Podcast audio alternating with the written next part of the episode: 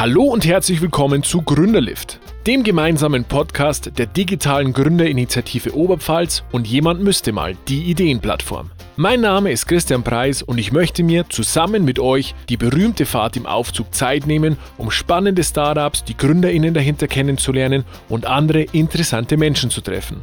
Da ich möglichst viel über meine Gäste erfahren möchte, werden wir uns etwas mehr Zeit nehmen als die berüchtigten 30, 60 oder 180 Sekunden. Dennoch möchte ich euch ein kurzes, prägnantes und klares Bild von meinen GesprächspartnerInnen verschaffen. In diesem Sinne, eingestiegen und ab nach oben! Ich freue mich sehr, dass wir heute hier dabei sind. Es ist die erste Live-Folge vom Gründerlift ähm, und dass wir hier gleich zu dritt sind, super gut. Also einen herzlichen guten Morgen in die Runde. Ähm, Daniela, Julia, sagt doch einfach ganz kurz was zu euch und was, was ihr in eurem Daily Business, in eurem Job als, als Gründungsberaterinnen äh, so macht. Mein Name ist eben Daniela Selig und äh, wir, was wir machen, ist eigentlich Gründer bei ihrer Gründung begleiten. Das heißt, äh, beraten alle Fragen, äh, die, die sich im Bereich Gründung so auftun. Wenn es Fragen zum Businessplan gibt, äh, dann die, die mit beantworten. Wir sind aber auch für Finanzierungsfragen äh, noch der Ansprechpartner, bieten da eben auch über die LFA-Finanzierungssprechtage zusätzlich noch mit an. Und ähm, das Thema Nachfolge bespielen wir auch noch ähm, bietet sich manchmal ganz gut an, weil wenn der Gründer schon genau weiß, was er will, äh, bietet sich vielleicht irgendeine Firma an, die der gerade übergeben will, dann äh, können wir die zusammen matchen. Das passt auch ganz gut. Genau. Also ich glaube, da ist schon einiges drinnen. Zusammenfassend halten wir Augen und Ohren offen, auch in der Region. Was beschäftigt denn die Gründer vor Ort? Welche Themen können wir in Veranstaltungen zum Beispiel einfach auch nochmal bespielen, in ähm, Netzwerkveranstaltungen, weil gerade ein großes Netzwerk spielt ja auch im, ähm, im Gründungsbereich eine Riesenrolle.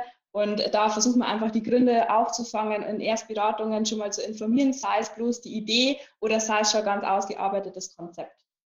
Also ich kann in, in jedem Stadium meiner Gründung kann ich zu euch kommen und äh, was ich gerade ganz spannend gefunden habe, das Thema Netzwerk. Ich war gestern auf einer, auf einer Veranstaltung, war zwar sehr, sehr klein, ähm, aber extrem gut. Und da ist auch das Thema Netzwerk äh, in den Vordergrund gestellt worden. Das heißt, wenn ich zu euch als Gründerin komme, dann nehmt es mir an die Hand und, und zeigt mir auch so ein bisschen das lokale Netzwerk und die richtigen Ansprechpartner, oder wie? Genau, also das wäre eigentlich ja heute mit, mit, der heutigen Veranstaltung, mit dem Gründerforum, war ja eigentlich das so der, der große Hintergedanke, eben die Leute zusammenzubringen äh, und äh, eben den Netzwerkgedanken zu spielen.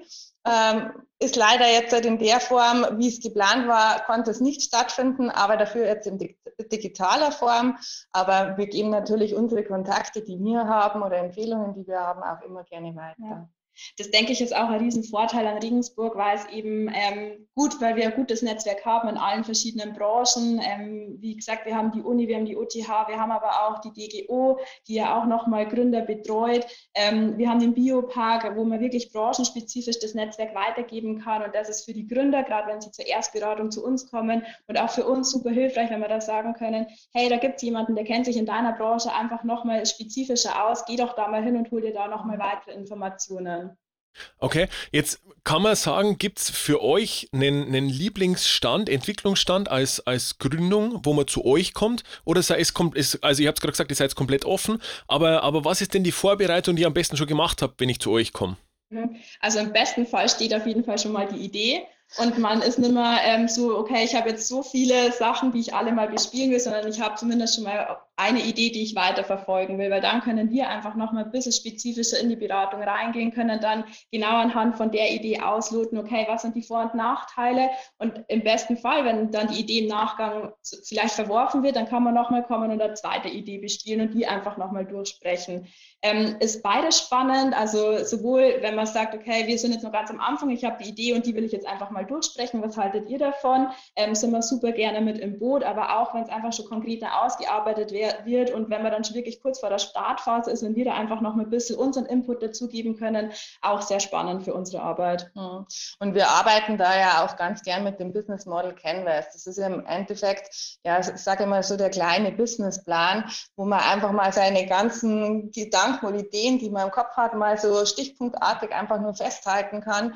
Und da sehen wir halt auch ganz gut, wo, wie weit ist der Gründer äh, mit seiner Idee eigentlich schon und wo müssen wir dann eigentlich ansetzen. Zusammensetzen. Und das hilft und ist für uns auch ein sehr, sehr hilfreiches Instrument. Ähm, ihr habt ja, du hast gesagt, Business Model Canvas ist für euch ein hilfreiches Instrument. Ich weiß aber, ihr habt einen ganzen Toolkasten ähm, für, für GründerInnen, wenn man zu euch kommt. Ähm, sagt doch ganz kurz, was, was so die Sachen sind, was triggert bei euch an, dass ihr dann, dass ihr dann welches eurer Tools verwendet und, und welche Tools habt ihr da? Finde ich natürlich ganz spannend. Also wir haben eine ganze Reihe, wie du schon sagst, jetzt seit dem Jahr ganz neu mit dazukommen, ist unsere Gründungswerkstatt, ähm, wo wir ähm, ein Tool zur Verfügung haben, wo Gründer einfach ihren Businessplan an einem Ort und Stelle haben. Gerade der Finanzteil ist ja für viele die stecken in ihrem Thema drinnen, da will man sich vielleicht mit den Finanzen erst einmal nicht auseinandersetzen und dieses Tool soll einfach erst einmal hilfreich sein, dass ich mich strukturieren kann, welche Zahlen muss ich damit reinkalkulieren und dann kann man uns letztendlich als Mentor mit dazuschalten. In Zeiten von Corona ist es natürlich umso besser, weil natürlich dieses persönliche Treffen erschwert ist und so kann ich aber trotzdem in Kontakt bleiben und immer auf dem neuesten Stand, was sich dann bei dem Gründerteam gerade bei der Gründungswerkstatt tut. Heißt äh, Gründungswerkstatt, Entschuldigung, muss ich kurz nachfragen, ist es ein Ort? Also ist es bei euch eine Räumlichkeit, wo ich hingehe oder ist es eine digitale Umgebung oder ist es beides? Das ist eine digitale, äh, äh, also Internetplattform, eigentlich eine geschützte Internetplattform, wo man sich äh, kostenfrei registrieren kann mhm. und mit der man auch im Team arbeiten kann. Das ist auch immer ganz spannend, weil oftmals ist es ja so, dass ich nicht alleine gründe, sondern dass man eben im Team gründet und dann kann jeder von, von daheim aus, man muss sich nicht jetzt zusammensitzen, sondern man, jeder kann von unterschiedlichen Orten aus im Endeffekt diesen Businessplan bearbeiten. Ja. Und das eine schließt aber das andere trotzdem nicht aus, weil sollte man jetzt innerhalb von der Gründungswerkstatt feststellen, hm, ich will mich einfach trotzdem nochmal intensiver mit der Thematik auseinandersetzen. Es macht trotzdem Sinn, dass wir uns persönlich nochmal treffen. Dann ist auch da praktisch der Schritt, dass wir persönliches Treffen ausmachen, natürlich trotzdem möglich.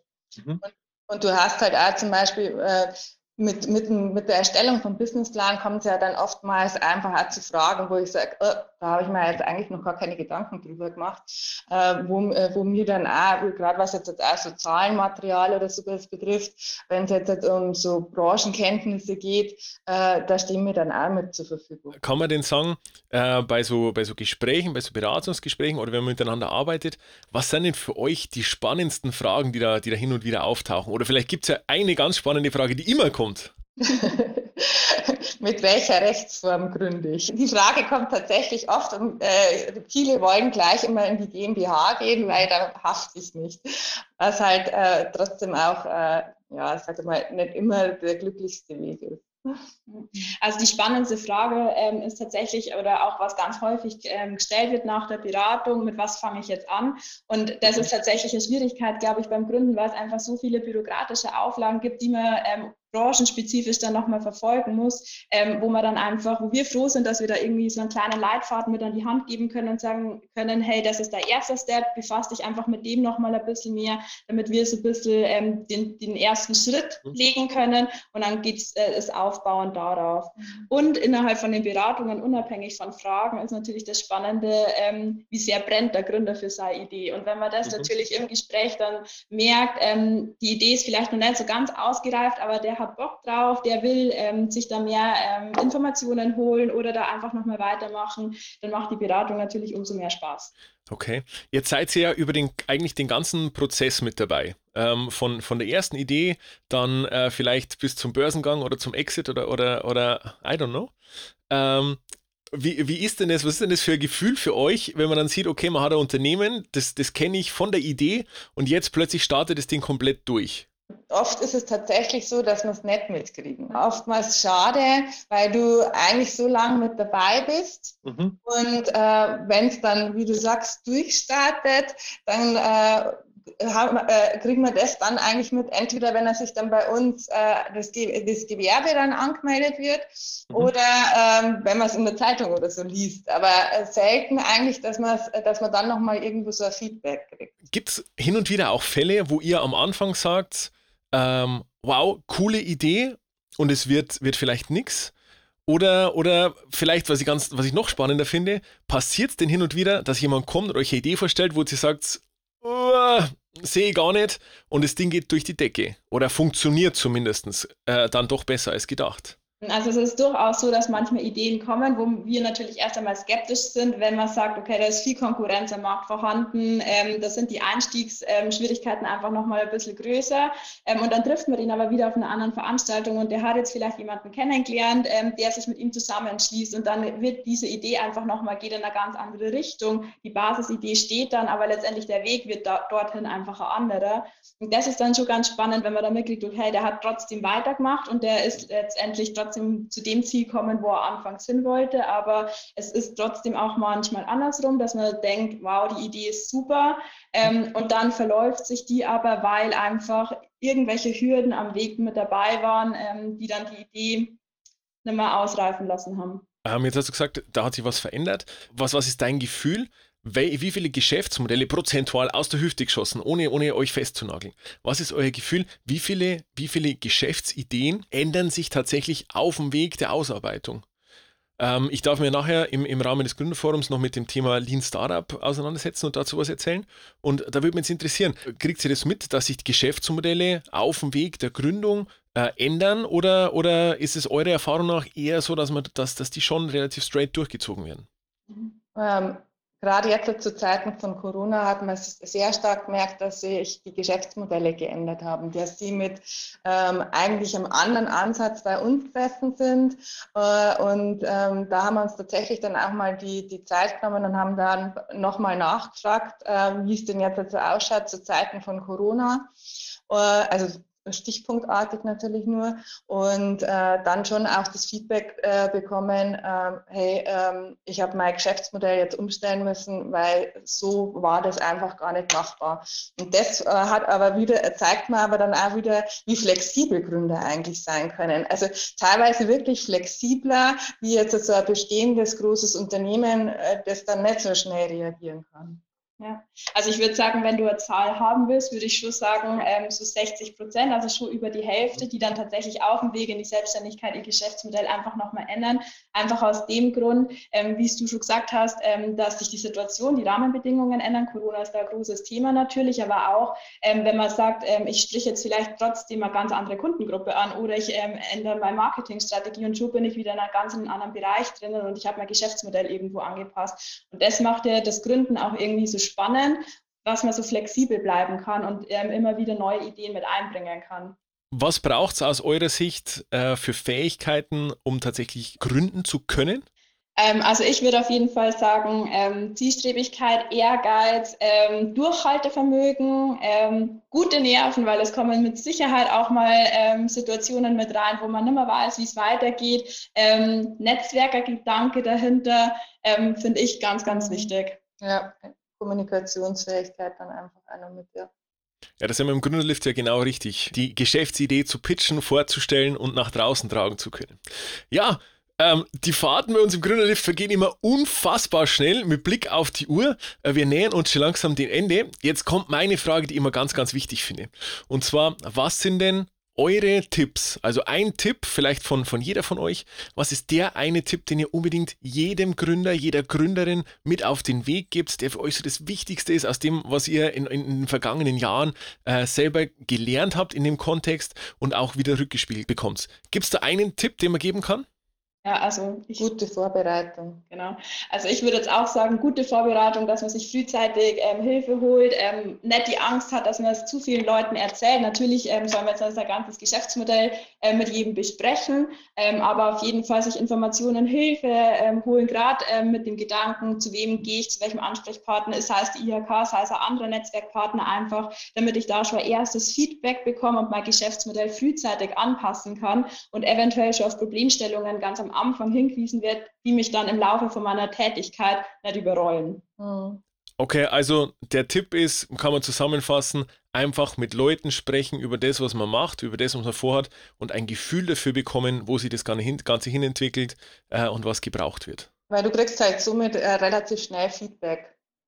Und das brauchst du auch, um weitermachen zu können. An der Stelle, ja, ihr zwei, vielen lieben Dank für die gemeinsame Fahrt im Gründerlift. Ich habe super viel Spaß gehabt jetzt. Äh, Freue mich drauf. Das war eine total neue Erfahrung, das live mit euch zu machen. Ähm, Freue mich natürlich sehr, dass wir uns mal wieder gesehen haben, zumindest in, in dem Kontext. Vielen Dank für eure Zeit und euren Input. Dankeschön. Vielen Dank, Christian, und bis nachher. Ciao. Ciao. Und das war's auch schon wieder. Wenn ihr Anregungen und Tipps habt oder ein Startup empfehlen möchtet, das unbedingt bei uns dabei sein muss, dann schickt einfach eine Mail an hallo@gründerlift.de. Gründerlift natürlich mit UE. Bei Fragen rund um eure eigene Gründung steht euch die digitale Gründerinitiative Oberpfalz natürlich jederzeit gerne zur Verfügung. Vielen Dank fürs Zuhören und euch allen eine gute Zeit.